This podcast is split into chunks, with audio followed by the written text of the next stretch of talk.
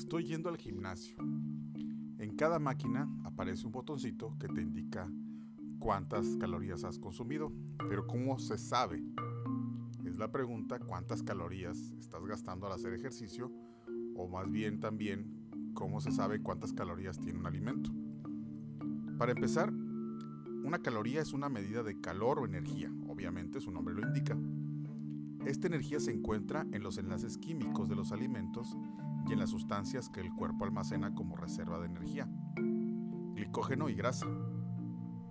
Muchas veces escuchamos la expresión quemar calorías, aunque no hay fuego en el proceso en el estómago. El proceso digestivo guarda semejanzas con él, eso sí. La comida se digiere con enzimas y oxígeno. Libera carbón, dióxido de carbono y agua. Lo mismo ocurre en la combustión. Entonces, tal similitud entre los procesos hace que quemar la comida sea una buena manera de medir las calorías que contiene.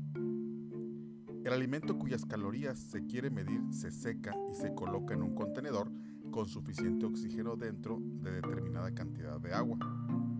La comida se calienta y se mide el aumento en la temperatura del agua.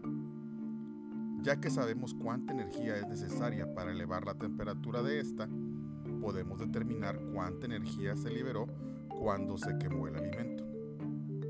Esta es la misma cantidad que se libera en nuestro organismo cuando digerimos la comida. Para saber cuántas calorías se gastan en un ejercicio físico, se han desarrollado fórmulas para medir la intensidad de este.